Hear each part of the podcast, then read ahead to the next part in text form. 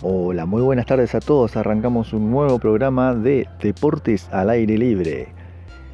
Y si escuchan algún sonido de pájaro, algún ladrido de perro o música de mis vecinos, es justamente porque estoy realizando el programa al aire libre. Y bien, arrancamos este primer bloque con todo lo que nos dejó los cuartos de finales de la Copa de la Liga Profesional de Fútbol Argentino. El sábado por la tarde, desde las 17.30, Independiente visitó a Estudiantes de La Plata. En los 90 minutos salieron 0 a 0 por lo que tuvieron que definir desde la tanda de penales, en donde Independiente convirtió 4 y Estudiantes solamente 1. El uruguayo Sebastián Sosa, arquero independiente, fue la gran figura en la tanda de los penales.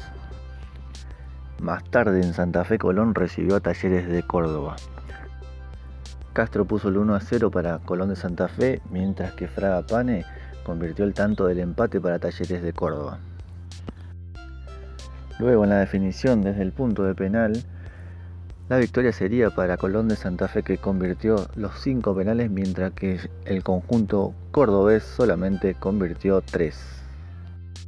Ayer domingo al mediodía Racing Club de Avellaneda visitó a Vélez Arfiel en el Amarfitani. Durante los 90 minutos no se sacaron ventaja, fue un 0 a 0 lo que se definiría como los dos partidos anteriores desde el punto de penal, en los que los de Avellaneda convirtieron cuatro goles, mientras que los del Fortín solamente convirtieron dos. Luego todas las miradas apuntarían a lo que sucedería más tarde, a las 17.30, desde la Boca, donde el conjunto de Miguel Ángel Russo recibiría a los de Marcelo Gallardo.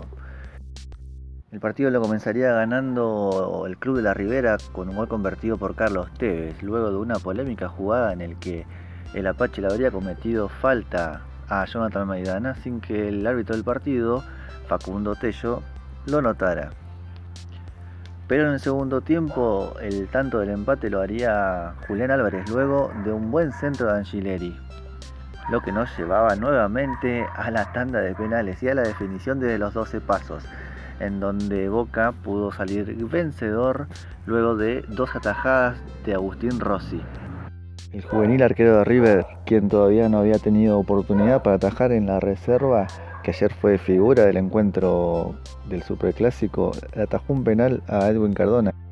Pero no fue suficiente y Boca Juniors se quedó con el pase a la semifinal de la Copa. En semifinal enfrentará a Racing Club a partir de este domingo con horario todavía por confirmar, mientras que el sábado se enfrentarán Colón de Santa Fe e Independiente. Partidos que se van a disputar en cancha neutral en la provincia de San Juan. Todos luchando por un lugar en la final.